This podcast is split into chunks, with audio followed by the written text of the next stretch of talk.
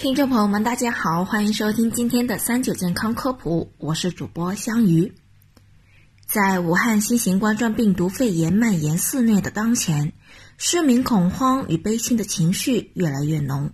随着每天感染人数的不断增加，早已超越了当年非典带给我们的震撼。由于缺乏特效药物，市民们开始疯狂的寻求自我拯救、抵御新型冠状病毒肺炎的方法。熏醋、维生素 C、盐水漱口、板蓝根这些火了的民间偏方有没有效呢？市民对新型冠状病毒肺炎了解多少呢？昨天，中华医学会科学技术普及部、中国科技新闻学会健康传播专委会、中国医药卫生文化协会全民健康素养促进分会。中国医师协会健康传播工作委员会联合发布了新型冠状病毒肺炎相关知识公众掌握情况调查报告。数据显示，百分之九十九点二八的市民知道预防新型冠状病毒需要戴口罩，但是仅有百分之八十九点四七的人了解口罩的正确戴法。不正确的戴法会让市民赤裸裸地暴露在病毒下，起不到任何防御效果。此外，关于预防新型冠状病毒肺炎，依然谣言四起。调查显示，在疫情越演愈烈的情况下，市民通过各类渠道都了解到了应该戴口罩进行预防，但是只有百分之八十九点七四的人了解口罩的正确戴法。专家表示，想要预防新型冠状病毒肺炎，需要佩戴医用外科口罩或者 N95 口罩，棉布口罩就不要用了。市民在一般药房中只能买到医用外科口罩，只要不是与肺炎亲密接触，医用外科口罩也就可以了。这类口罩要使深色面朝外，将有金属片的一面朝上，切记不要戴反。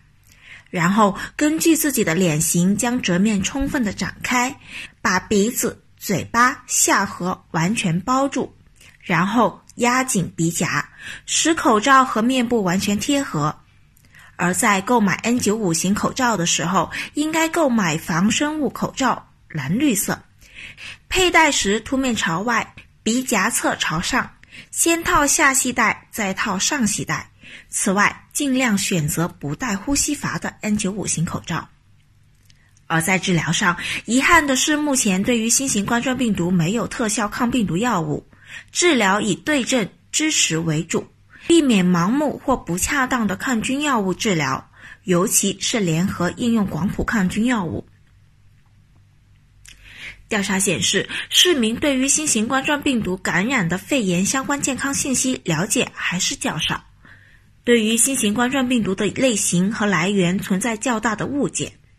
其中多数人认为 SARS 病毒一直寄生在蝙蝠体内，正确率仅有百分之三十六点一六。事实上，近十多年来，我国再未发现 SARS 病例，目前在蝙蝠体内没有检测发现原 SARS 冠状病毒。此外，新型冠状病毒虽然和 SARS 同属于冠状病毒，但基因进化分析显示，它们分属于不同的亚群分支，因此致病能力不同。目前认为危害性不及 SARS。不得不提的是，虽然新型冠状病毒肺炎的起病以发热为主，伴有干咳、乏力、呼吸不畅、腹泻等症状，流鼻涕和咳痰症状比较少。有百分之五十的患者在一周后出现呼吸困难，严重者发展为急性呼吸窘迫综合征、脓毒症等疾病，但仅有百分之六十四点四的公众知晓部分患者起病症状较轻微，可无发热等临床症状，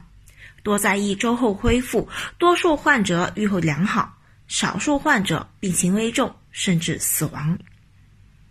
此外，根据以往的经验，冠状病毒对热非常敏感，保持五十六摄氏度三十分钟，乙醚、百分之七十五乙醇、含氯消毒剂、过氧乙酸和氯仿等止溶剂均可有效灭活病毒。切记，氯乙定不能有效灭活病毒。用盐水漱口可预防新型冠状病毒感染，这些误区你不要信。武汉肺炎发生以来，迅速消毒、盐水漱口、囤板蓝根的声音越来越多，甚至一度被渲染成预防新型冠状病毒感染的黄金搭档。那么，他们真的能预防新型冠状病毒吗？数据显示，有将近两成的患者认为盐水漱口能预防肺炎感染。专家表示，盐水漱口对于咽喉炎有帮助，但是新型冠状病毒侵犯的部位在呼吸道，漱口没有办法清洁呼吸道。有百分之八点七七的市民吃维生素 C 能预防新型冠状病毒感染。对此，专家表示，很多人补充维 C 是认为可以提高抵抗力，但是如果你人体根本不缺乏这种必要的维生素，补充再多对抵抗力的提升也为零。反而过量服用会引起腹痛、腹泻等症状，引发肾结石、痛风等等。有百分之七点五七的市民认为熏醋能有效。专家表示，市民最常用家中的食醋来消毒，这是一种稀释过的醋酸溶液，根本达不到消毒的效果。不仅如此，熏醋散发出来的酸性气体会对呼吸道黏膜产生刺激，长期以往诱发甚至加重气管炎、肺气肿、哮喘等病人的病情。至于板蓝根神话，从非典时期就开始下来。其实板蓝根适用于风热感冒、病毒性感冒等热性疾病的治疗，但对于冠状病毒的抵抗微乎其微。好了，今天的节目就到这里。如果大家还有什么疑问的话，欢迎给我们留言。我们下期再见吧。